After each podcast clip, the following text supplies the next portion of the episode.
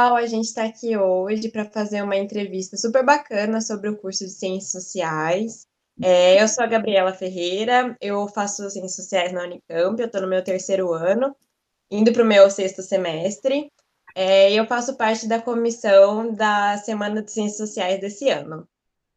Oi, gente, meu nome é Giovana Marquezoni, é, eu também sou estudante de Ciências Sociais da Unicamp, é, no terceiro ano também, indo para o sexto semestre, faço parte da comissão organizadora é, da Semana Acadêmica de Ciências Sociais.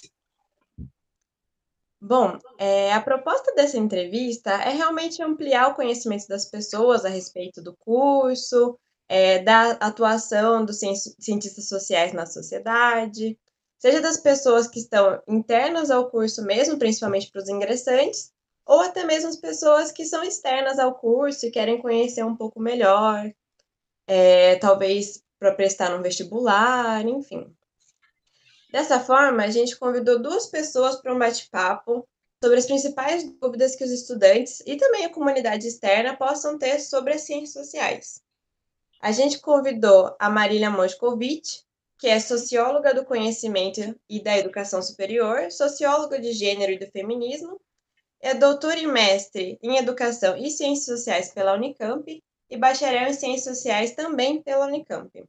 Atualmente é colaboradora do Núcleo de Estudos sobre Marcadores Sociais da Diferença, na Universidade de São Paulo, e docente colaboradora do Instituto Gerar Psicanálise em São Paulo. A gente também convidou o professor Frederico de Almeida, que é professor doutor do Departamento de Ciência Política do Instituto de Filosofia e Ciências Humanas da Unicamp é pesquisador do Centro de Estudos Internacionais e Política Contemporânea e líder do POCRIM, que é. Peraí. e líder do POCRIM, Laboratório de Estudos sobre Política e Criminologia. Ele foi coordenador do curso de Ciências Sociais é, e é bacharel em Direito e mestre e doutor em Ciência Política pela USP. Bom, a gente vai começar a entrevista, a gente dividiu em quatro blocos, que os dois eles vão falar um pouco sobre as perguntas. E pode começar, Giovana. É, Para começar, então, tipo, a gente queria conversar um pouco é, com o básico, né? Do que são as ciências sociais, o que, que faz um cientista social, é, as áreas de atuação eu acho que é uma coisa que a gente fica muito inseguro, né? É, quando a gente está pesquisando algum curso, principalmente para pre prestar no vestibular. O é, que, que eu vou fazer com isso, assim? Onde que, que eu vou poder trabalhar e tal? Isso foi a pergunta? Desculpa. Sim. É, peraí. Aí fiquem à vontade para começar. É, Marília, se você quiser começar. Posso começar, claro. Uhum. Então, obrigada pelo convite. É sempre bom contribuir com projetos de estudantes da graduação em Ciências Sociais. Como falei para vocês, o fato de ser um projeto de estudantes é, do Instituto de Filosofia e Ciências Humanas da Unicamp pesou na minha decisão, claro, também de, de, de colaborar, já que, bom, foi aí que eu me formei, foi aí que eu aprendi a base do que são as ciências sociais, né? Também um, depois fui para a faculdade de educação, mas segui na linha de educação e ciências sociais lá, né, no mestrado e no doutorado. Então, claro, estou é, é, muito contente de contribuir com a Semana de Ciências Sociais de vocês e com, enfim, né, essa, essa, essa discussão aí. E legal estar tá aqui também com o Frederico, que eu descobri que é irmão de um veterano meu do Fish. então, também é bacana a gente poder conversar um pouco e, e, e, legal saber que ele tem um background bem diferente do meu até, né? Porque vindo do direito e tal, e trabalhando na ciência política, eu sou bastante ligada à sociologia e antropologia. Agora estou lá no departamento de antropologia da USP, né, onde está o Numas, então é legal a gente cobrir, é legal porque a gente cobre também várias possibilidades aí, né? Bem bacana. É, então eu queria falar um pouco, vou tentar ser bastante objetiva, e aí acho que talvez o Frederico possa complementar alguma coisinha depois também sobre, enfim, talvez diferentes uh, possibilidades que eu mesma, por causa do do, da minha história, né, nas ciências sociais, não vou lembrar, mas é, eu também é, não sabia muito bem o que, que eu estava fazendo quando me inscrevi para fazer ciências sociais na graduação. É, na, na, época que eu, que eu prestei vestibular, né, eu entrei na Unicamp em 2005. Na época que eu prestei vestibular, não existia obrigatoriedade de sociologia no ensino médio.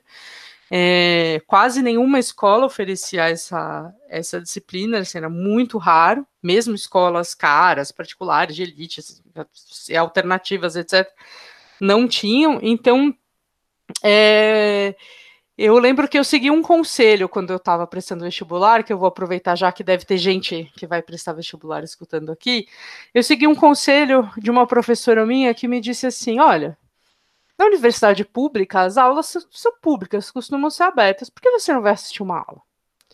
E você vê o que, que é né? Nossa, perfeito. Uma, é, se você vê o que, que é uma aula de graduação em ciências sociais, né? E aí você vê que tipo de abordagem se faz, que assuntos, né? Que como, como que funciona. Eu falei, nossa, é mesmo, né? Eu tinha, eu tinha, na época, eu, tinha, eu namorava um, um, um, cara que era um ano mais velho que eu, e ele tinha acabado de entrar, eu não estava no terceiro ano do ensino médio, ele tinha acabado de entrar em ciências sociais. É, na Unesp. E eu fui visitá-lo uma vez e fiquei assim, meio que a semana, um dia a mais, não sei, para assistir uma aula lá. E eu lembro que eu fui assistir essa aula e a minha dúvida na época era se eu fazia ciências sociais ou se eu fazia jornalismo ou cinema, porque eu queria muito. Uh, engraçado isso, né? Pensando hoje em, em retrospecto, mas assim, eu queria muito ser capaz de não só entender a sociedade, mas também de comunicar esse entendimento, né? De transmitir isso, de fazer isso chegar nas pessoas, mesmo que elas não fossem da área.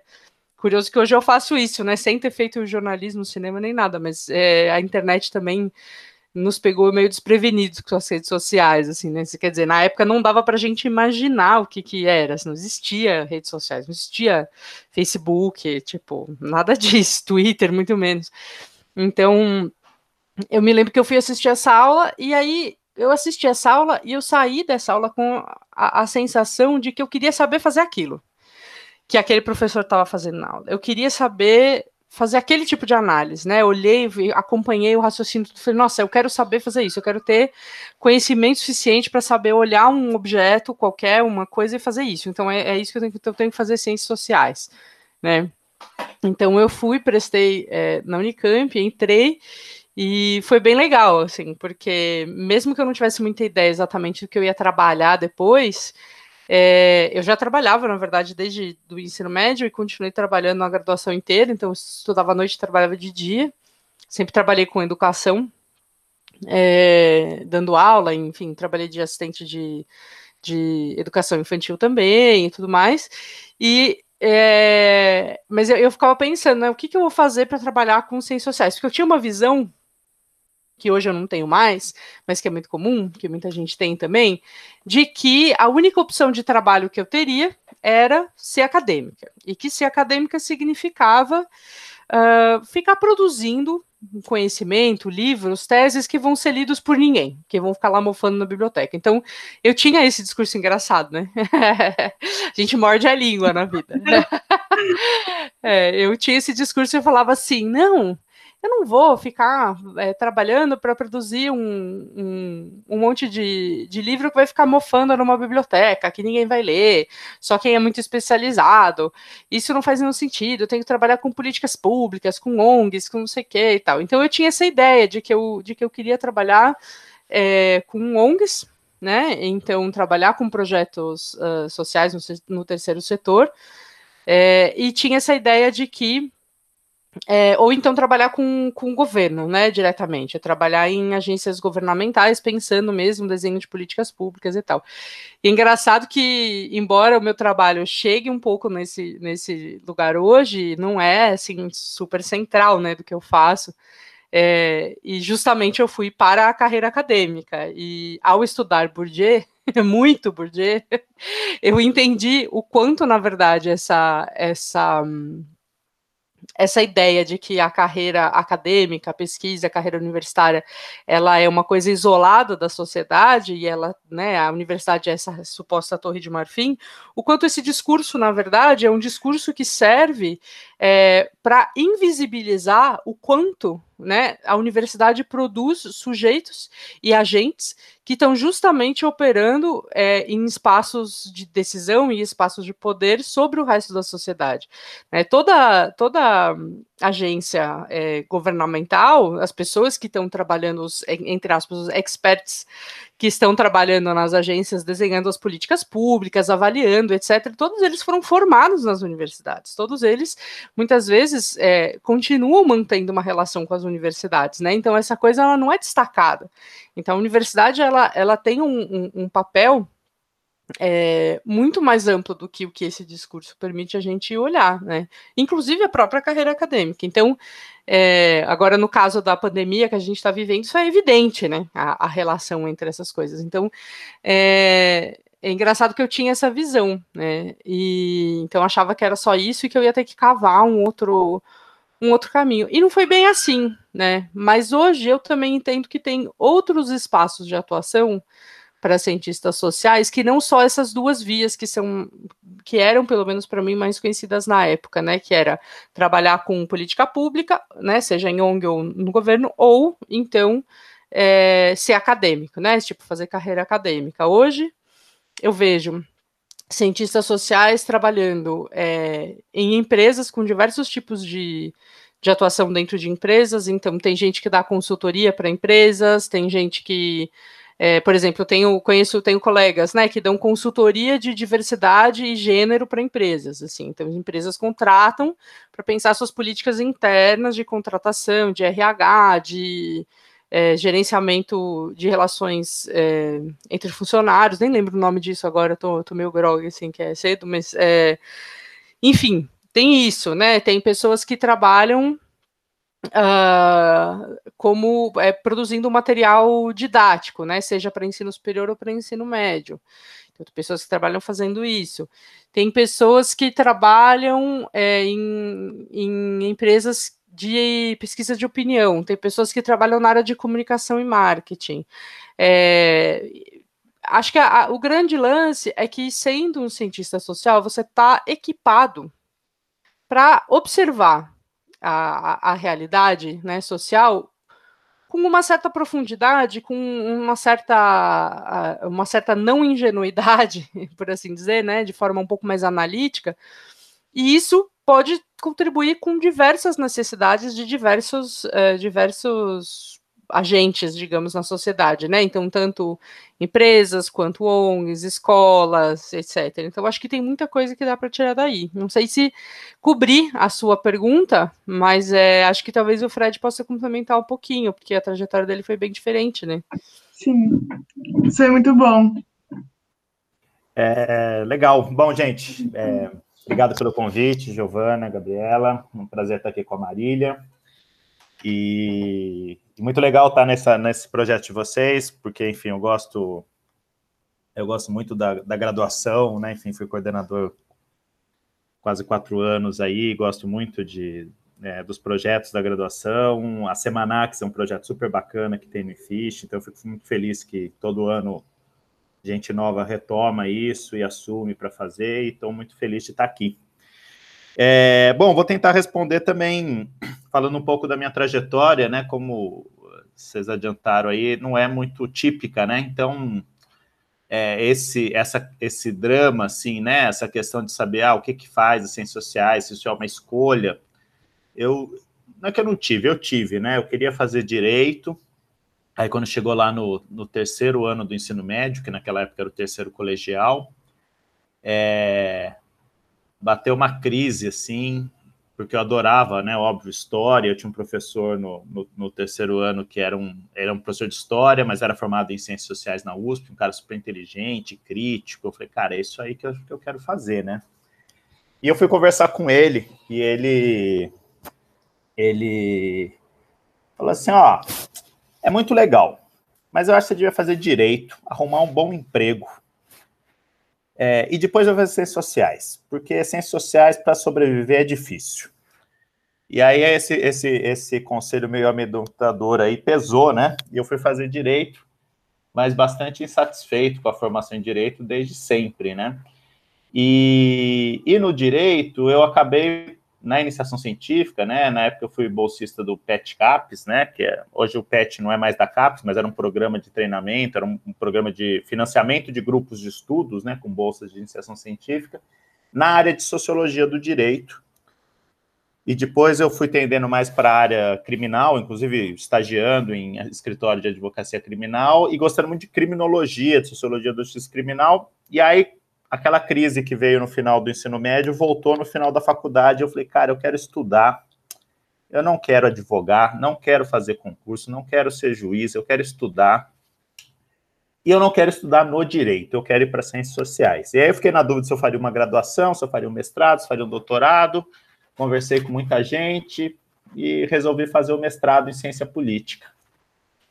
Mas estudando temas do direito. Então, é, quando eu, eu procurei as ciências sociais, foi já no momento e com um foco muito grande, assim, né? Eu, eu, sabia que eu queria continuar uma linha de estudos, um tema de estudo, um tipo de pesquisa, né? Que a gente, é uma área interdisciplinária que a gente poderia chamar de sociologia do direito, que eu já conhecia no direito, né? E que eu queria desenvolver na ciência política. É, e aí, é, essa foi minha trajetória, né? Óbvio que é uma trajetória que tem vários déficits, né? Déficits de formação em termos de graduação, embora na, na graduação acho que eu tenha lido mais livros de filosofia e sociologia do que de direito, por conta própria, ou, no, ou nesse grupo do PET. É, eu tive que correr atrás de uma formação que eu não tinha, né? De teoria social básica, de teoria política, enfim. E acho que é uma coisa que eu estou fazendo até hoje, né? Eu estou sempre tentando. É, me interar um pouco dessa, dessa, desse campo das ciências sociais, é, para além daquela minha especialidade como pesquisador, né, como cientista político que estuda o direito às instituições judiciais. Né. E acho que isso se apresentou como um desafio muito grande para mim quando eu entro né, no, no IFISH como professor, porque aí eu tenho que pensar no ensino de graduação para uma graduação que não foi a minha, né? E, e, pensar numa licenciatura, então o que é formar professores, o que é formar professores de sociologia, e aí assumir a coordenação de graduação, né, enfim, então é, eu tenho várias reflexões e, e, questões sobre isso, mas todas elas de uma trajetória que não é necessariamente a minha trajetória como graduado, né, como bacharel, né, não sou bacharel em ciências sociais, é, mas acho que também a minha trajetória ajuda a entender um pouco uma coisa que eu acho que é, marca a cara do que são as ciências sociais como opção profissional, como opção acadêmica, né? Que é a gente pensar que, talvez colocando de uma maneira muito é, resumida, mas aí também é, eu como um, um uma formação burguesiana muito forte, assim, assim como a Marília, eu, eu, é uma coisa que me chama muita atenção, né? Eu acho que em vários países, acho que no Brasil, de certa forma, isso também aconteceu, há uma disputa, né, uma, uma concorrência entre saberes sobre a vida social, sobre organização social, sobre organização política, né, que foi muito marcada pelo bacharelismo jurídico no Brasil, né? E os cursos de ciências sociais são posteriores, né? Mas a, a, a, ciência social ou as ciências humanas em geral no Brasil sempre estiveram muito ancoradas no direito, né? A filosofia, enfim. E, então a especialização de um campo de ciências sociais é uma coisa relativamente tardia no Brasil, mas que, que de uma institucionalização muito forte, muito rápida, né? E que mais recentemente vai encontrar concorrência com os economistas, né? Então a Marília da área de trabalha muito na área de educação, ela certamente sabe o que eu estou falando, mas se a gente for pensar todos os debates sobre é, educação, reforma do ensino médio, reformas curriculares, Fundeb, enfim, é, você tem lá muita gente da área de educação, mas você tem muito economista, você tem esses institutos empresariais, você tem administradores, você tem gestores, né? Então você tem é, um espaço aí de concorrência entre saberes, entre formações especializadas, que, que torna a posição das ciências sociais muito difíceis, né? Porque não é só sobre quem tem o melhor saber ou a visão mais acurada, né? É também uma questão de prestígio, de espaços políticos conquistados, né? Enfim. E aí eu acho que pelas relações com o poder, com o campo do poder e pelo tempo de institucionalização, as ciências sociais acabam tendo uma certa desvantagem em vários aspectos nessa concorrência, né?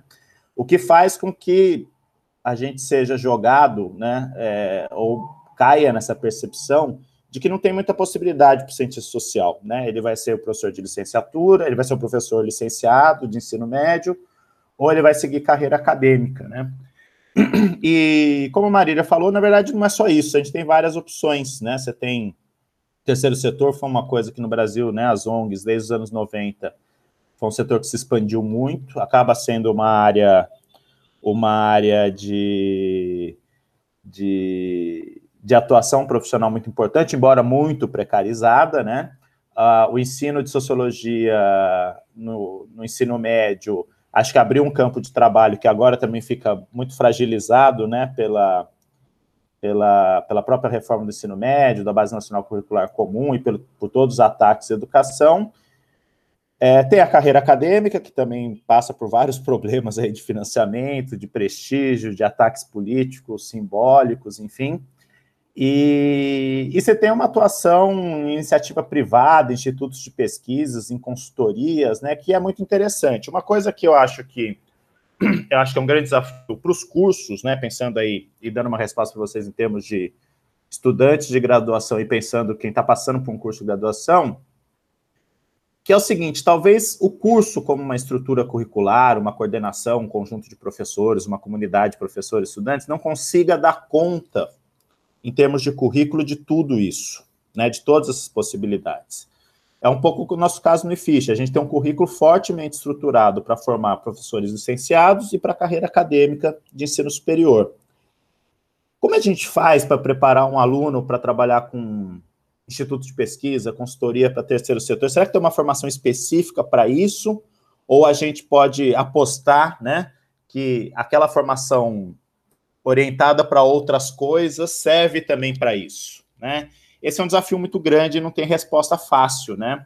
Uma coisa que a gente tentou fazer na coordenação de graduação aí das ciências sociais no IFISH é, nos últimos anos foi não necessariamente pensar em mudar o currículo para dar conta de tudo, mas de pelo menos aproximar o curso e mostrar para os estudantes que existem outras possibilidades, até para a gente pensar o que dentro do nosso curso já supre, né, essas possibilidades profissionais e o que precisaria ser pensado. Então, assim, eu, eu tenho muita clareza que uma boa formação teórico-metodológica no curso de Ciências Sociais resolve praticamente todos os problemas. Você vai trabalhar com consultoria, você vai trabalhar com instituto de pesquisa, com mercado, pesquisa de mercado, né, enfim, na, em, políticas públicas, uma boa formação teórica, uma boa formação metodológica, ela dá conta, né? Mas a gente não pode simplificar muito isso e eu acho que a gente tem que estar de olho nessas possibilidades todas, né? Sem perder essa, essa, esse foco que a maior parte dos cursos de ciências sociais optaram, e é a opção do IFISH também, que é um foco em formar professores para o ensino médio e formar para a carreira acadêmica, porque é, é, uma, é uma opção política institucional muito, muito nobre, né? E muito importante, mais importante ainda nos tempos de hoje. Acho que era isso.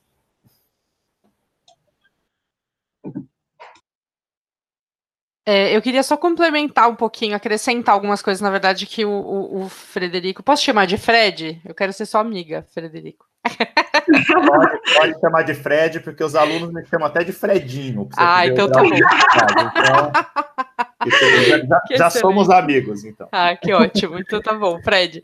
É, eu queria complementar uma coisa, algumas coisas que o Fred falou. A primeira é essa, é, essa última, é, vou começar do fim, que é essa questão da pesquisa, né? É, existe um, um discurso muito marcado uh, fora do meio científico, sobre o meio científico, né, de que, é, primeiro, de que ciência não é mercado de trabalho, o que a gente sabe que não é verdade, então faz essa diferenciação, né, ah, você vai fazer carreira acadêmica ou o seu curso está preparando para o mercado de trabalho, Isso já, essa divisão já não faz muito sentido, porque o trabalho científico é trabalho, existe um mercado de trabalho científico também.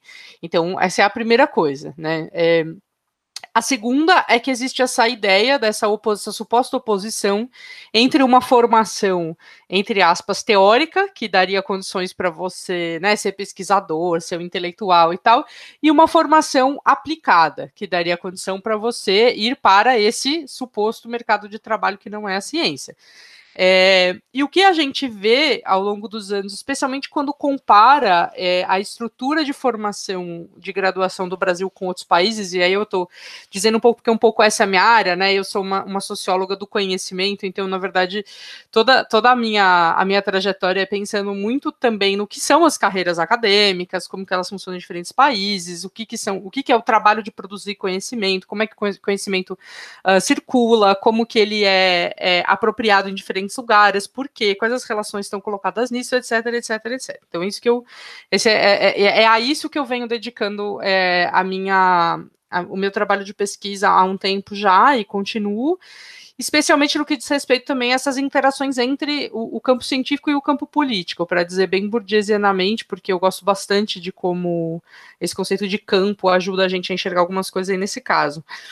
E existe essa, essa ideia, né, de que, de, que, de que essas coisas são muito separadas, né, no senso comum. E, na verdade, o que a gente vê nessa estrutura de formação do Brasil, que é essa estrutura de formação em ciências sociais do Brasil, de que a gente tem quatro anos de graduação, né, em muitos países é dois, três anos no máximo.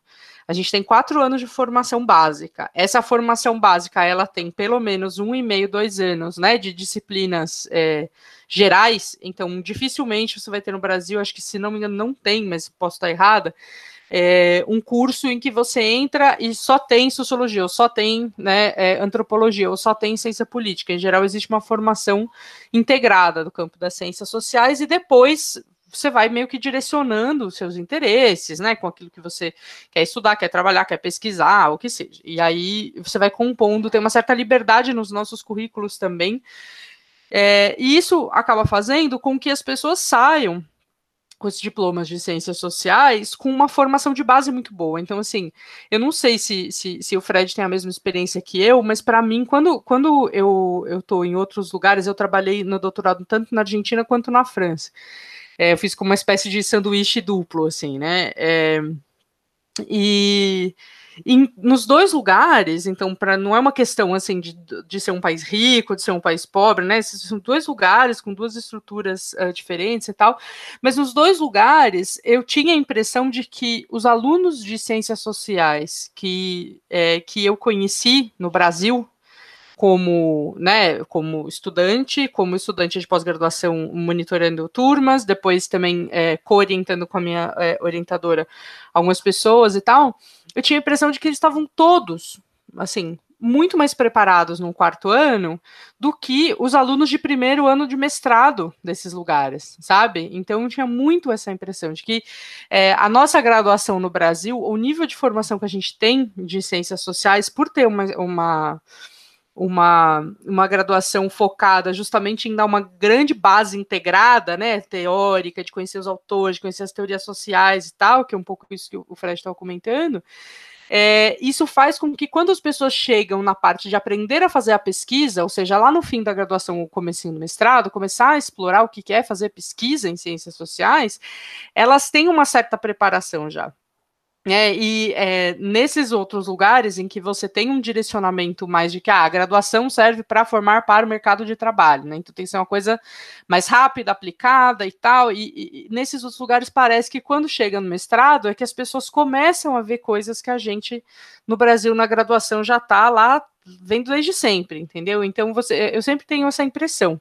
É, pode ser uma impressão pessoal das pessoas que eu conheci, claro, né? Não, não é uma coisa científica, mas eu não consigo é, desconectar essa impressão do fato de que a estrutura do curso é muito diferente. O que se entende por uma formação de base em ciências sociais é muito diferente. E aí existe uma questão que aí a segunda coisa que eu quero falar, que é quando a gente fala em pesquisa, a gente não está falando necessariamente em seguir carreira acadêmica de pesquisador dentro da universidade. Né? Pesquisa hoje é tudo, em todo lugar. Então, a gente falar que está dando uma formação de ciências sociais, como o Fred colocou, é, que é baseada em pesquisa, né, e que forma para a pesquisa, é, na verdade, o que vai permitir mais possibilidades além dessa carreira. Quer dizer, um, é, quando você está falando, por, eu vou, vou, dar um exemplo, dois exemplos, tá? É trabalhos de pesquisa que eu já fiz, que não são carreira acadêmica. Eu já trabalhei como consultora de pesquisa para um documentário, Então me contrataram para justamente é, que o documentário não saísse com, com, com é, um certo viés, ou enfim, né, para olhar, analisar criticamente e tal. Então, isso é uma coisa que acontece. Outra coisa que eu já fiz é curadoria para festival de cinema. Então, é, são coisas que, que vêm da minha base de pesquisa em ciências sociais, porque eu sei fazer pesquisa. Então, se eu estou fazendo, se a pesquisa é, é, social, digamos, né, pesquisa em ciências sociais, ela está atrelada depois a produzir uma tese, um livro ou um festival de cinema, isso é uma questão que vai depender da, da, das relações de trabalho, das oportunidades que vão aparecendo para cada um. Mas saber fazer pesquisa permite fazer muitas coisas, né?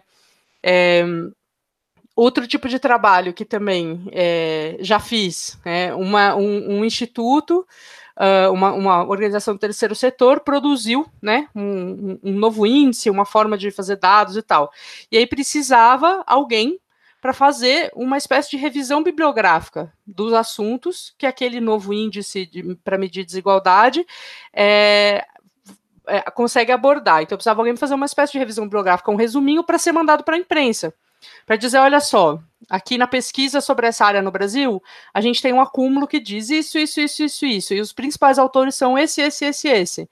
Então, se a imprensa quiser alguém para comentar os resultados desses dados aqui que a ONG está publicando, conta, sugerimos contatar fulano, beltrano, ciclano, papapá. Isso é uma coisa que é da formação em ciências sociais, quer dizer, né? Então, é, essas coisas elas se articulam de maneira muito mais complexa, né? É isso. Ai, gente, perfeito. Então, é muito interessante como é que duas pessoas vieram de lugares tão distintos, né, trajetórias tão diferentes, e que, no final das contas, né, mostra muito como as trajetórias são amplas dentro do curso, como não é só essa coisa de ou eu vou dar aula, ou vou pesquisar, ou eu simplesmente vou para um terceiro setor. Muito interessante, gente. Inclusive, ainda falando sobre essa trajetória, de como a gente entra no curso, pensando um pouco mais nessas pessoas que têm a curiosidade de como de conhecer mesmo o curso de Ciências Sociais e até cursar mesmo a graduação de Ciências Sociais. É, eu queria perguntar um pouco para vocês é, como vocês veem, é, como vocês aconselhariam, no caso, essas pessoas a, a escolher né, a qual faculdade, dependendo de é, linhas de faculdades que tem, de pesquisa, é, como que alguém de fora poderia conhecer melhor o curso, até a produção dentro da, do curso, da academia, como vocês, como vocês aconselhariam essas pessoas que têm uma curiosidade, têm uma vontade de cursar e, ao mesmo tempo, querem conhecer mais, como que vocês aconselhariam as pessoas a fazerem essa escolha. Posso falar primeiro? Pode, pode sim. Eu vou falar bem objetivamente, assim, eu daria o conselho que me deram.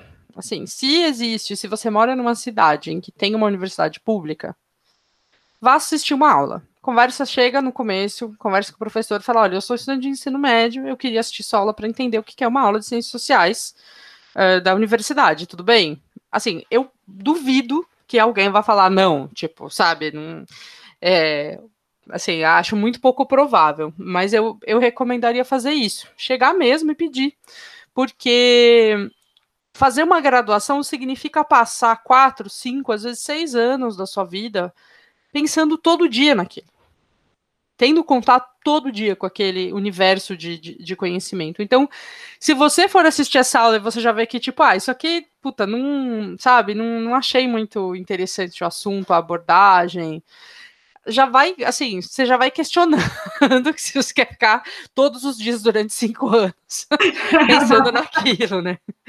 Então acho que é um pouco, acho que é um pouco isso. Claro, existem estilos de aula diferentes, tal, é, é lógico, né? Mas é, acho que a questão é entender muito o que, que é, porque também no ensino médio, até nas disciplinas mais tradicionais, né, é, língua portuguesa, matemática e tal, até nessas disciplinas já muito consolidadas e tudo mais, que você tem desde a primeira série do ensino fundamental, a abordagem que você tem na universidade é outra é outra abordagem, é diferente. Então, é, muitas vezes as pessoas elas fazem é, a escolha de um curso de graduação com base naquilo que elas conheceram como o conteúdo do ensino médio, né? Ah, eu sou bom em matemática, então vou fazer matemática na graduação.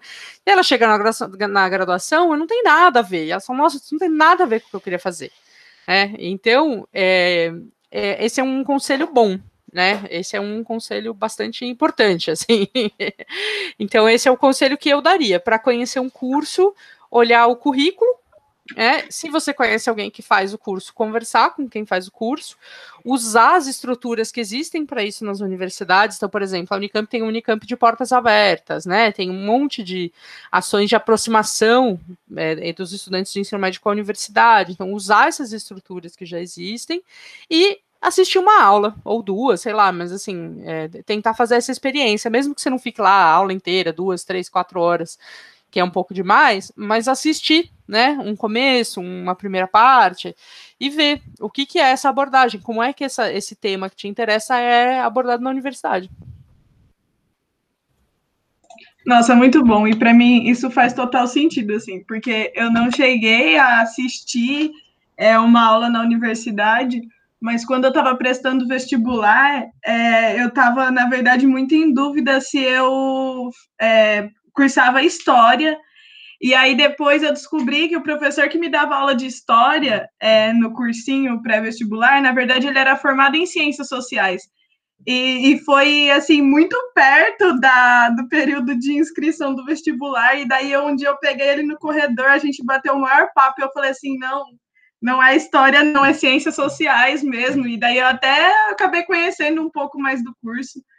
Não foi assistir uma aula, claro, acho que se eu tivesse assistido uma aula, com certeza é, teria tido o mesmo destino também. Mas foi uma, uma experiência assim com alguém da área. Talvez eu acho que conversar também, né? Procurar pessoas que tenham feito o curso, porque nem sempre é isso que você falou, né, Marília? Nem sempre é, é essa base que a gente tem do que são é, os cursos, pelo, pelas disciplinas que a gente vê no ensino médio, é a mesma realidade, né, do que, do que é o curso. Frederico, não sei se você quer complementar alguma coisa sobre isso. É, Giovana, só assim, a sua história é muito parecida com a minha, né? Pré-vestibular, do professor de história que era formado em ciências sociais. Sim. Só que ele me deu um banho de água fria, né? Ele falou assim: vai, vai fazer direito. Se eu tivesse ido assistir uma aula de, de sociologia numa universidade, eu tinha feito, eu tinha feito ciências sociais, eu tenho certeza. Mas eu acho que é isso, a, a, coisa de conhecer os cursos, procurar pessoas que fazem, que já cursaram. É, é que é muito difícil, né? Porque assim, a gente está falando de um curso que tem muitas trajetórias possíveis. A gente está falando de um momento da vida da pessoa que é de escolhas muito cruciais, num momento de um amadurecimento ainda muito turbulento, né?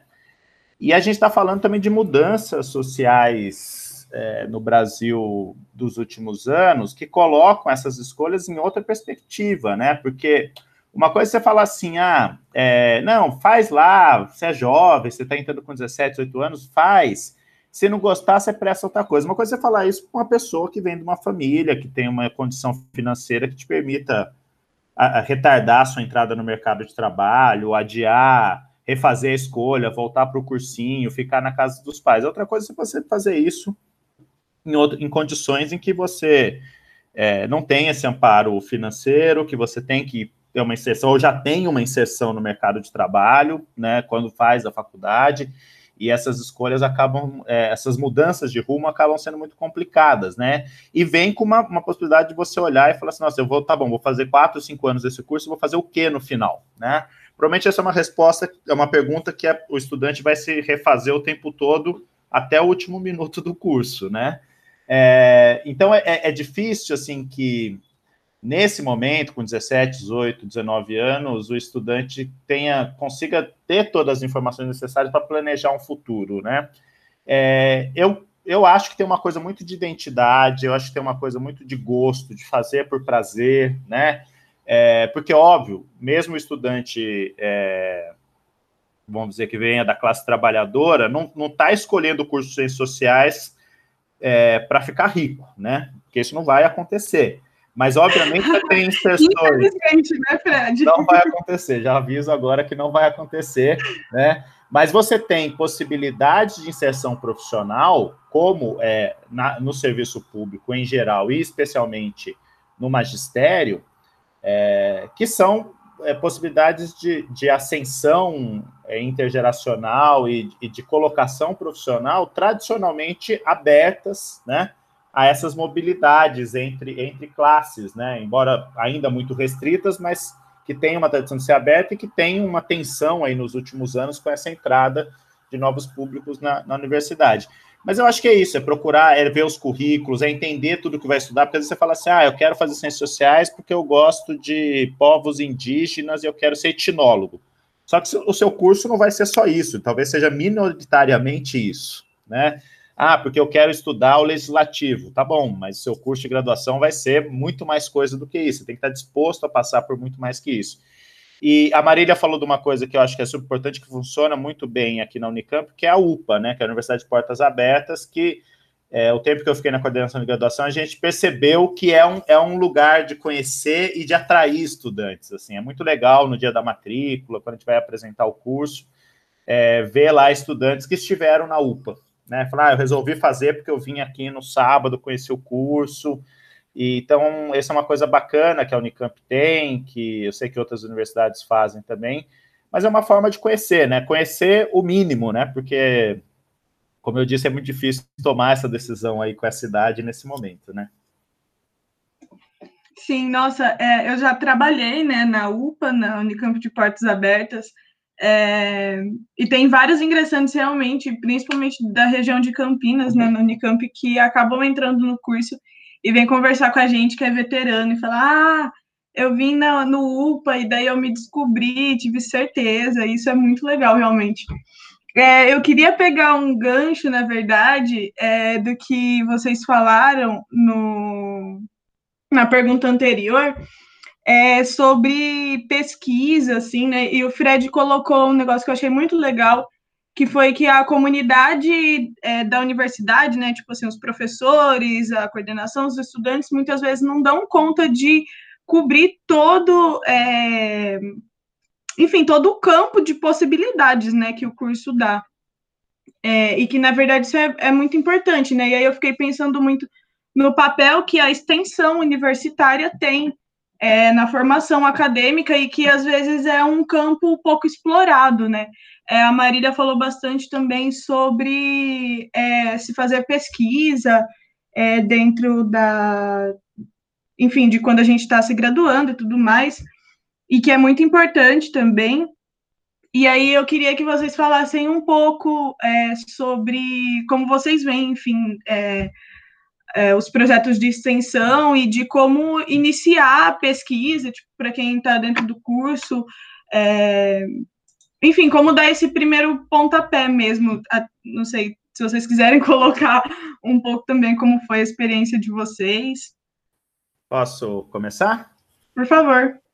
Então, eu acho que é, tem uma. Esse, é esse é um negócio legal, porque, como eu disse, né, acho que a Marília foi mais ou menos no mesmo sentido. É, acho que a formação, o, o, o, núcleo da formação em ciências sociais é repertório teórico com é, formação para pesquisa, né? Isso vai te ajudar a ser consultor, gestor de política pública, fazer pesquisa de mercado, assessor parlamentar, é, consultor em produção audiovisual, como a Marília colocou, né? Enfim, a ser um pesquisador acadêmico, né? Então, eu acho que esse é o, vamos dizer, o núcleo do curso, e isso é a, a grande, vamos dizer, é o métier, né? É o, é o ofício mesmo do que a gente faz. E aí, eu acho que tem, tem duas pontas, né? Uma é de currículo, ou seja, se o currículo dá conta dessa formação é, de fazer uma boa formação que permita que os estudantes, com essa boa formação de repertório teórico e, e, metodologia de pesquisa, consiga fazer várias coisas que não só a pesquisa acadêmica, né? Então, é, isso, é, isso também é uma coisa importante. Então, você pensar assim, bom, essa formação vai ser útil para o licenciado que vai dar aula no ensino médio, essa formação vai ser útil para o pesquisador acadêmico, universitário, fazer mestrado, doutorado, agora tem que pensar, ela, ela está sendo útil para o assessor parlamentar, para o cara que vai dar consultoria para movimentos sociais, né? enfim, para quem vai trabalhar com cultura, É, e aí que a coisa começa a ficar mais complicada, né? Porque os nossos currículos, de certa forma, eles estão olhando para caminhos mais tradicionais, né? É, e aí eu acho que tem algumas iniciativas na graduação que são muito importantes. Primeiro, acho que é a iniciação científica. Acho que isso aí faz uma diferença é, tremenda. A gente percebe isso quando nas seleções de mestrado e doutorado, quando a gente percebe que o estudante veio de uma experiência de iniciação científica, né? É, é, outra história, é outro nível de formulação de projetos, né, de clareza sobre desenho de pesquisa. É uma experiência. É, eu falo por mim, porque nessa minha transição eu fiz essa iniciação científica aí do PET CAPS, mas era mais grupo de estudos, né? E quando eu resolvi mudar aí minha, minha vida, eu fui ser estagiário de um instituto, do Instituto Brasileiro de Ciências Criminais, que é uma associação sem fins lucrativos, que tinha um núcleo de pesquisa empírica, né?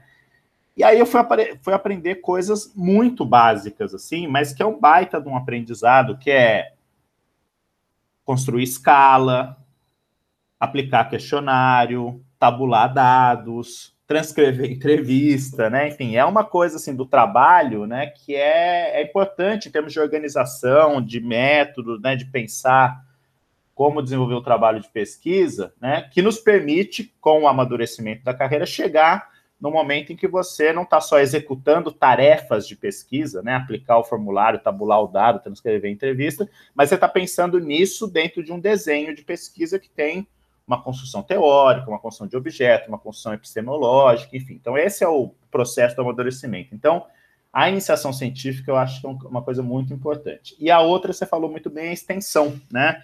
Que historicamente é uma coisa no ensino superior, embora faça parte do famoso tripé constitucional, né? Do ensino, pesquisa e extensão, sempre foi o, o, a perna mais capenga desse tripé. Desde que eu estava na graduação, movimento estudantil, a gente discutia essa coisa da extensão, Há uma indefinição sobre o que é extensão, se extensão é oferecer serviço e curso, se extensão é uma integração, se extensão é uma aplicação do conhecimento produzido na universidade em outras dimensões, né? enfim. Houve um amadurecimento muito grande sobre extensão nos últimos anos, sobre inclusive sobre conceitos, né? E eu acho que agora o grande desafio é a universidade e, e os institutos e os cursos institucionalizarem a extensão é, no sentido de permitir um ambiente para que projetos autônomos surjam, e tem muito projeto de extensão que é dos estudantes, não é um projeto institucional, não é de professor, né? Mas também para estimular que professores façam projetos de extensão, né? É, porque, sendo muito sincero, a gente, na nossa rotina de professor, a gente está dividindo o nosso, nosso tempo ali entre ensino e pesquisa. Isso é claro, né? A gente não, não, não tem. A gente não é chamado, motivado a fazer extensão, mas quando faz é muito legal, né? É, eu tive a oportunidade da Unicamp de, em decorrência de projetos de pesquisa, começar a pensar em projetos de extensão que foram desdobramentos de projetos de pesquisa, de é, conseguir colaborar com equipes de alunos que tiveram ideias próprias para trabalhos de extensão em educação política, enfim. E esse é um, é um, é um campo legal, porque ele, ele te coloca em, ele te coloca primeiro é, em, numa interlocução com atores fora da universidade, e que provavelmente tem demandas sobre a formação do cientista social que não são as demandas que nós tradicionalmente pensamos dentro da universidade. Isso não é uma demanda por mais um pesquisador universitário, um mestre, um doutor, um teórico, né? É, um professor universitário. É uma demanda por um conhecimento que faça um sentido na experiência de vida desses grupos, dessas comunidades, desses movimentos, desses atores, desses organismos fora da universidade, né?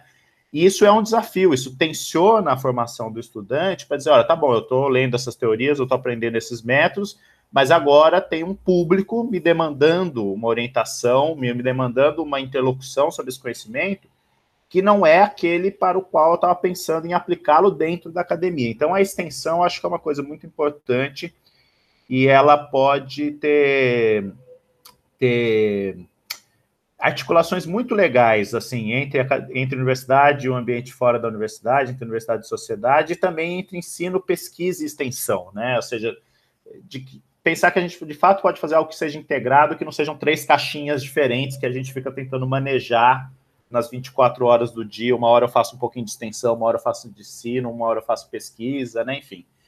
Então, eu acho que é um, é um, é um caminho importante, mas eu acho que ainda está tá, para ser desenvolvido. Acho que é onde a gente ainda falha muito, mas acho que a gente está no momento bom para desenvolver mais é, uma reflexão e práticas de extensão. Isso, perfeito.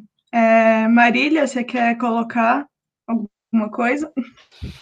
É, nossa, que Fred cobriu quase tudo, então vou ser bem rápida. Não, ia só dizer que essa coisa da da entrada, né, no, na, na, pesquisa, na extensão, tipo assim, onde começar e tal, enfim, além de toda essa questão do currículo que ele falou, né, é, na minha experiência foi o currículo mesmo, é. eu, eu, na verdade, tive que fazer naquela disciplina, não sei se ainda existe no currículo, aquela disciplina de acho que é no segundo ano da graduação que eu tive essa disciplina, que era uma disciplina de metodologia de ciências sociais, né? E o trabalho final dessa disciplina era é, fazer um pré-projeto de iniciação científica. Né? É, no caso da iniciação científica, é, barra, né, TCCs, que alguns cursos têm, ou é, monografia, é, no caso eu nem, nem cheguei a fazer, nem fiz monografia, fiz a iniciação científica mesmo, é, no caso, uh, desculpa, é, quando a gente vai. É, eu acho que uma coisa que é muito importante no caso dessa experiência de pesquisa aí é a relação de orientação. Né? Isso, para mim, foi uma coisa absolutamente fundamental, que eu tive a sorte de conhecer a minha orientadora da Faculdade de Educação, Ana Maria Almeida. É, eu tive a sorte de conhecer a Ana Maria Logo que eu fiz esse pré-projeto para essa disciplina, que foi com a Rosana Beininger, a disciplina não foi com, com ela, porque a Ana dá, dá aula na Faculdade de Educação, né?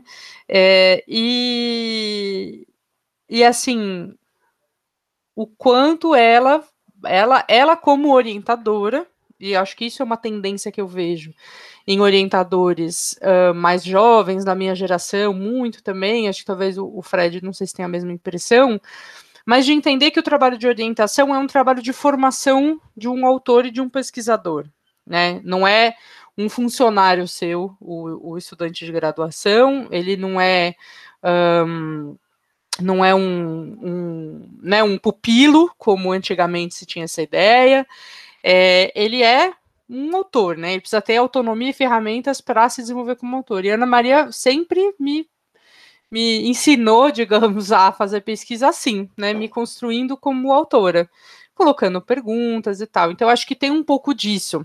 É, da relação de orientação também ser uma coisa que vai fazer muita diferença, né? Quando a gente tem relações de orientação que são de assédio moral, que são, né, muitas é, é, é entendidas de, de maneiras bastante violentas, outras são muito violentas aí a gente começa a complicar, porque é claro que vai ser um processo muito mais duro, né, difícil e etc. E muitas pessoas, inclusive, vão se afastar totalmente de qualquer possibilidade de pesquisa por causa disso. Então, eu acho que é, isso é uma coisa que ainda não está feita e que é meio que tarefa da nossa geração, Fred, fazer, é, que é construir, é, digamos, um, uma espécie de, de corpo de conhecimento sobre boas práticas de orientação na graduação, sabe? Algo que possa, uh, de fato, regular e mediar essas relações. Porque até hoje, essas relações de orientação, elas sempre foram uma coisa muito assim, ah, depende muito do orientador, né? O que que, o que, que um nunca, nunca esteve muito definido de maneira padronizada ou de maneira ampla o que é que um estudante de graduação pode esperar de um orientador, o que é que ele deve esperar de um orientador e aquilo que um orientador efetivamente pode oferecer. Né? Então ficava muito a, a, cargo dessa, dessa coisa, assim, ah, cada um tem o seu jeito, cada um faz o seu jeito, e muito assim, ninguém muito se mete no estilo de orientação do outro, e isso acaba dando margem justamente para vários abusos é, bem problemáticos, né? É, então, não estou dizendo que tem que ter uma espécie de, de sei lá, de currículo básico da relação de orientação, não é exatamente isso, não no sentido duro da coisa mas no sentido de que seja uma relação também mediada institucionalmente pela universidade, né? Que a universidade tenha claro para si, cada universidade, o que é que se espera, né? Então, assim, é, que tipo de, de, de de trabalho deve ser feito conjuntamente, né? O que que, é, que, que tipo de interferência no trabalho do estudante deve e pode ser feita, né? Então tem, tem, um pouco essa que tipo de trabalho esses estudantes que são orientados em iniciação científica podem e devem realizar. Então ter isso formado de alguma maneira, né, e organizado de alguma maneira, é, uma espécie de, não sei se a gente chamaria isso de protocolo, guia, né, sei lá, mas alguma coisa assim sistematizada para que essas relações fossem mediadas pela universidade também institucionalmente. Acho que esse é um ponto importante, assim, que talvez falte um pouco e que é uma coisa a ser construída, né? Que é uma coisa que eu vejo que muitas pessoas da, da minha geração têm se preocupado em, em, discutir, estabelecer, e com sorte a gente leva isso é, de forma institucional num futuro breve também, né? Porque é isso, isso é muito central no desenvolvimento enquanto autor, enquanto pesquisador, é, essa questão da, da relação de orientação.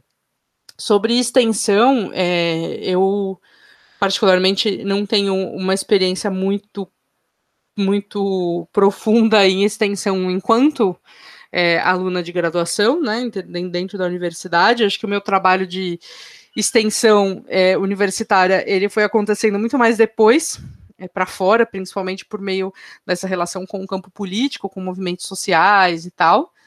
É, mas eu vejo também que é outra coisa que vem ganhando bastante importância, né? Então, concordo aí com, com as análises que o Fred colocou. Gente, sensacional, muito boas contribuições. Acrescentaram até para mim, como realmente estudante de ciências sociais, muito boas mesmo.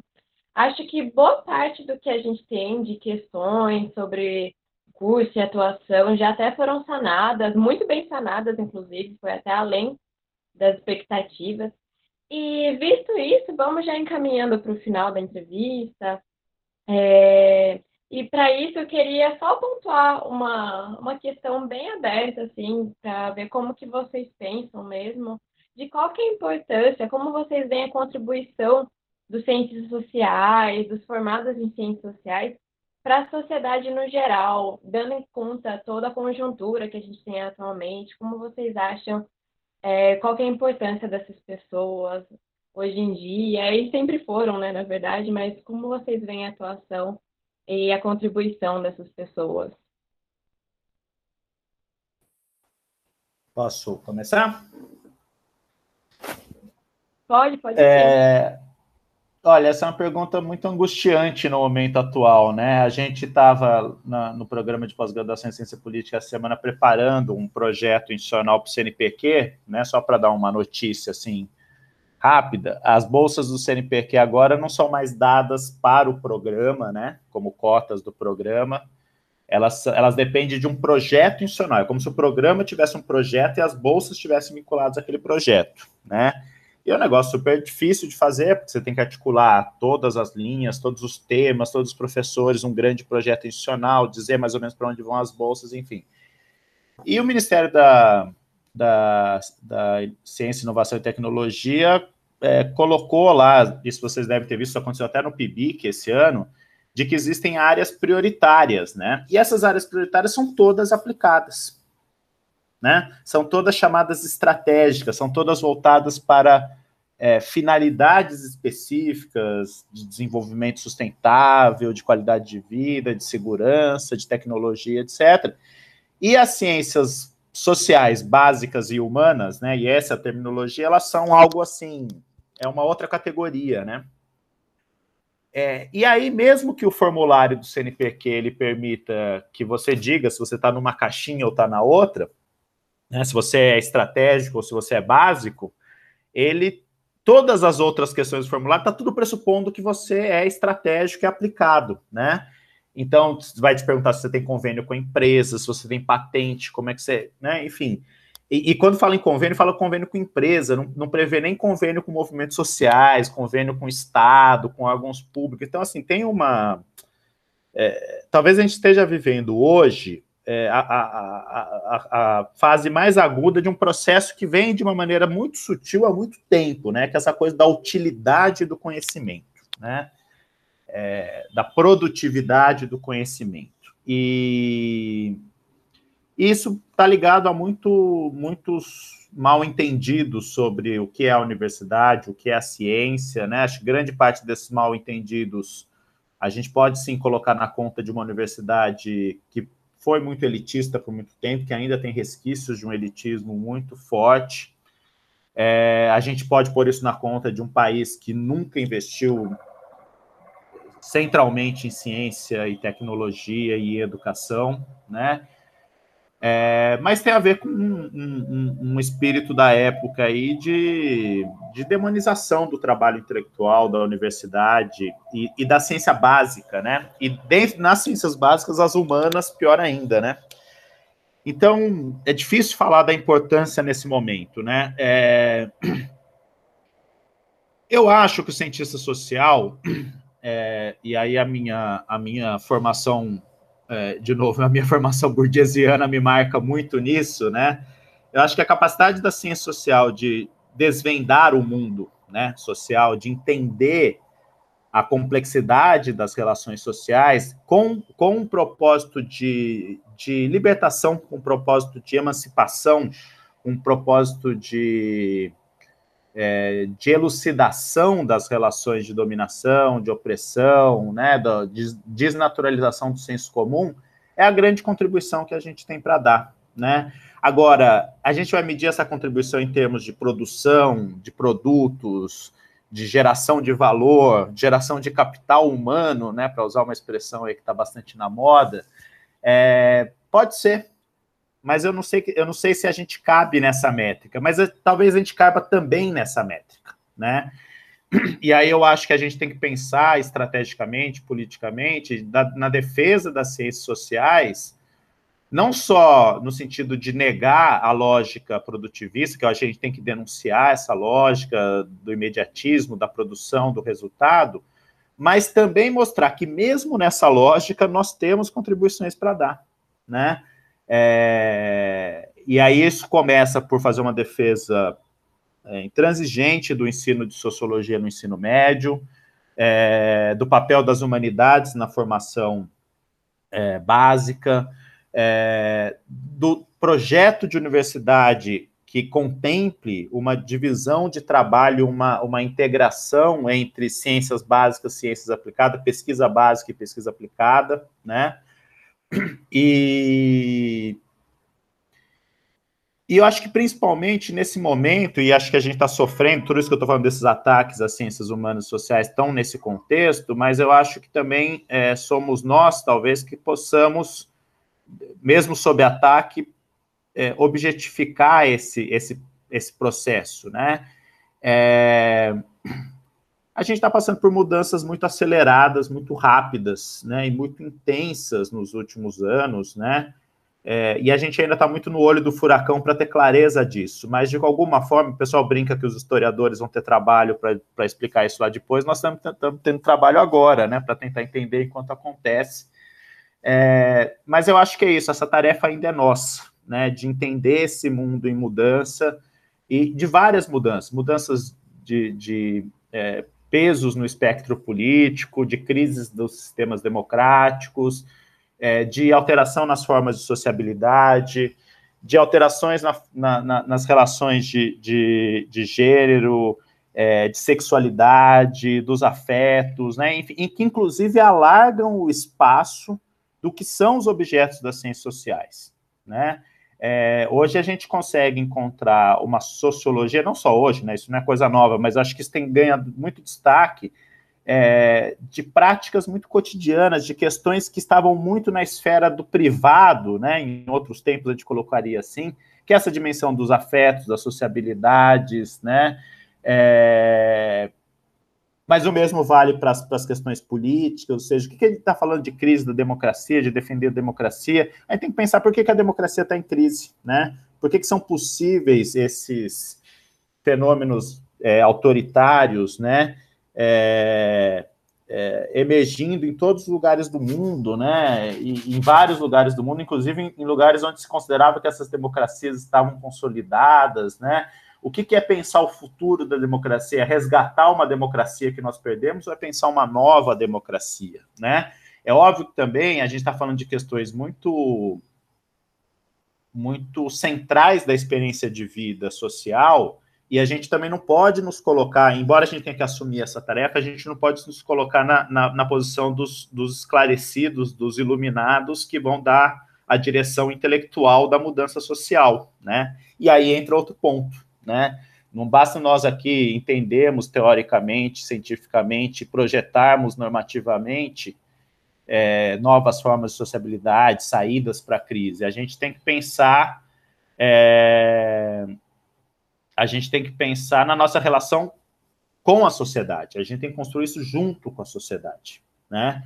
É, para a gente não ficar nessa posição, né, de, de rei filósofo aqui que está entendendo, fingindo que está entendendo tudo e propondo soluções para uma vida que não é é, a nossa vida de acadêmicos é a vida das pessoas, é a vida do trabalhador, da mulher, é, dos, das, dos grupos oprimidos, né? Enfim, é, é, a vida das democracias, dos regimes políticos. Então, eu acho que essa é a nossa importância atual, né? É uma importância que nós sempre tivemos, mas aguçada por um momento de várias crises, né? Então, o nosso desafio é entender essa crise mas entender essa crise com o pé no chão, né? Entender essa crise com o olho muito do que está acontecendo é, na experiência das pessoas, né? Eu acho que essa é a nossa o nosso desafio e que, como eu disse, passa também por nossa inserção em, em, em, contextos muito, entre aspas, práticos e aplicados, né? Como professores, como pesquisadores, como consultores, como servidores públicos, como gestores de, de políticas públicas, né? Enfim, então acho que esse é, é, é, o nosso, nosso potencial, a nossa fraqueza, mas é um grande desafio. Maravilhoso, Fred. Concordo muito com você, inclusive. Marília, se você quiser acrescentar mais alguma coisa. Acrescento. Vou tentar ser poética aqui, né? Brincadeira. É, concordo plenamente assim com tudo que o Fred colocou, vou acrescentar uma outra dimensão que deixa tudo ainda mais, é, talvez um pouco desesperador em alguns pontos, mas também um pouco combativo em outro. Que é o fato de que a gente está vivendo num processo hoje histórico, que uma das marcas centrais desse processo histórico é o exacerbamento de uma ideologia anticientífica. Né? Então a gente está vendo um processo, quando a gente fala da questão lá da, da, da, da, da criação dessa figura né, ideologia de gênero, quando a gente fala desse negacionismo da Covid, quando a gente fala de muitas coisas que estão acontecendo já há uns anos, né? A gente vê a coisa do terraplanismo, né? A gente vê que existe uma, um, um forte caráter anticientífico. Então, existe uma, uma profusão dos discursos anticientíficos no campo da política, né? Vale lembrar, daí, como, como socióloga do conhecimento, socióloga da ciência, é, lembro aqui que a ideia de que o Estado deva, é, deva operar né, e gerir suas políticas públicas a partir de informação científica de pesquisa, de dados e tudo mais, essa é uma ideia que ela, ela ganha o mundo, digamos, e ela vira muito mais concreta, ela vira uma, uma, uma espécie de, de normatividade né, do, do de, de, como se, se deve gerir o Estado é, democrático depois da Segunda Guerra. Então é uma coisa relativamente recente né, que existe, que, que, que, em que isso toma um corpo.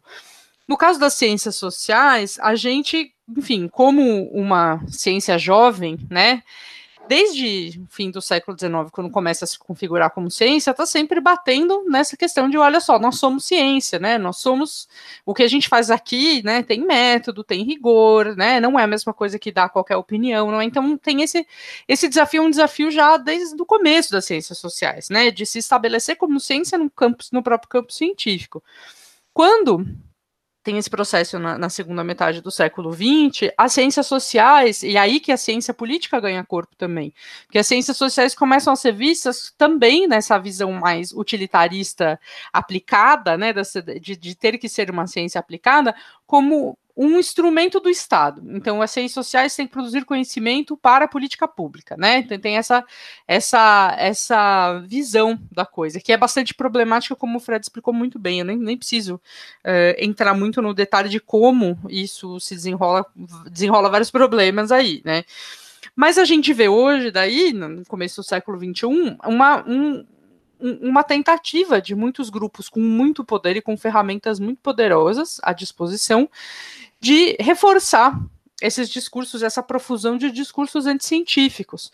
Porque ao mesmo tempo, e aí esse é um pouco, é um pouco a, a discussão que eu tenho feito agora no meu pós-doc, é, que eu estou me propondo a fazer, né, porque ainda não estou com bolsa, mas é a discussão que estou um pouco a fazer de fundo da discussão do gênero e do, do, da ideologia de gênero, que é um pouco quais são os ganhos, né, quer dizer, existe um ganho é, em você dizer que o Estado tem que ser operado teocraticamente. Para alguns grupos, isso representa um ganho econômico, político. Né? É, se a gente olhar para a história do Brasil, essa, essa ideia né, do, do Estado, é, do, do, patrimonialismo no Estado e outras coisas, essa, essa forma de gestão do Estado, é, que ela é né, meio, meio, meio doméstica, meio, né, vamos beneficiar certos grupos e tal, ela é, é ela é oposta ao uso de informação científica e de uma presença da ciência e das ciências sociais no Estado, né, de que as políticas têm que se orientar Uh, a partir de informações é, é, produzidas uh, com base científica, né? Então tem, tem um pouco esse processo que a gente está vendo que é bem complexo, né? No meio de tudo isso, ainda que o Fred já falou. Então tem isso é uma coisa bem bem complicada, né? Uh, ao mesmo tempo, é isso, a gente tem que sempre pensar nas ciências sociais como ciências, né? Então, assim, uh, se a gente consegue também, ao mesmo tempo, olhar para, sei lá, medicina, vamos dar um exemplo, e fazer uma crítica da abordagem de certos médicos que se utilizam das informações né, tecnológicas, científicas da área médica, mas esquecem de olhar o contexto do paciente, esquecem de olhar o paciente enquanto ser humano, esquecem de escutar o que o paciente está dizendo, né? Quer dizer, uma, um remédio de, sei lá, pressão alta, ele é muito útil.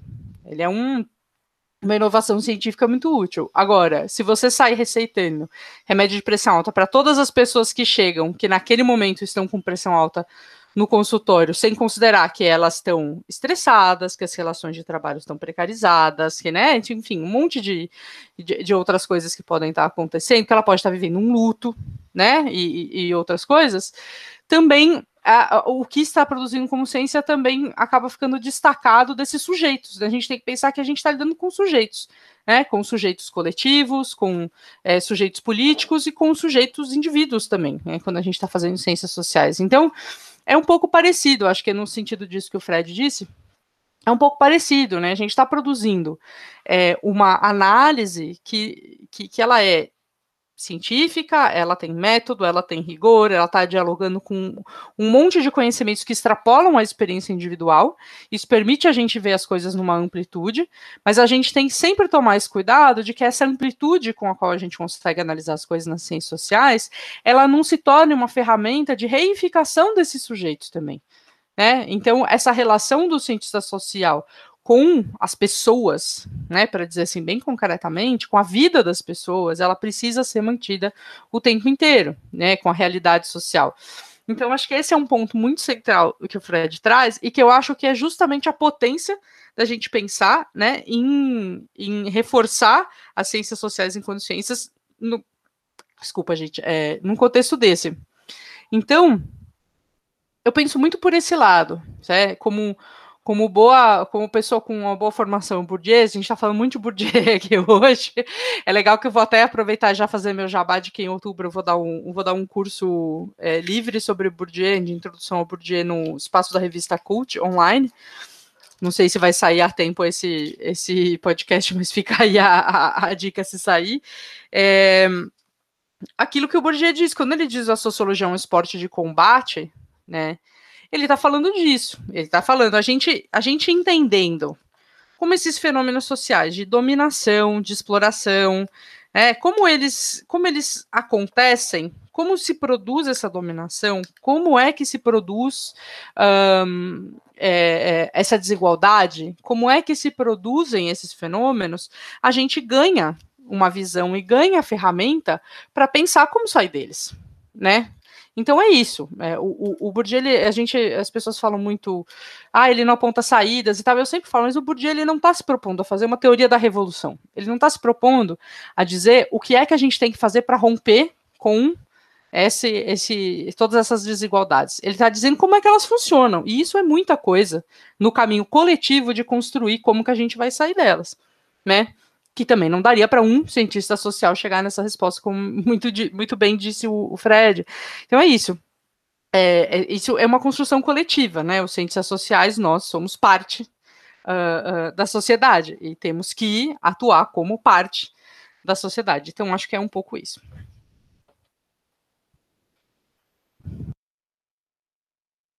É isso, nossa, gente, foi incrível, muito obrigada. É, Para fechar, a gente queria agradecer mesmo a participação de vocês, a disponibilidade, é, agradecer você também que está ouvindo até agora. É, e é isso, se vocês quiserem fazer alguma consideração final, deixar algum convite, como a Marília fez, é, fiquem à vontade. Não, eu só queria, eu só queria agradecer de novo o convite, foi muito legal participar, adorei a conversa, adorei mesmo, adorei conhecer e conversar com a Marília, e foi muito, muito bacana mesmo. Estou à disposição de vocês, parabéns aí, sucesso na, na Semanax. Mesma coisa, gente. Estou super contente de vocês terem convidado. Foi muito legal ver o Fred, conhecê-lo também. Já estamos aqui fazendo planos de dominação mundial, não mentira. É...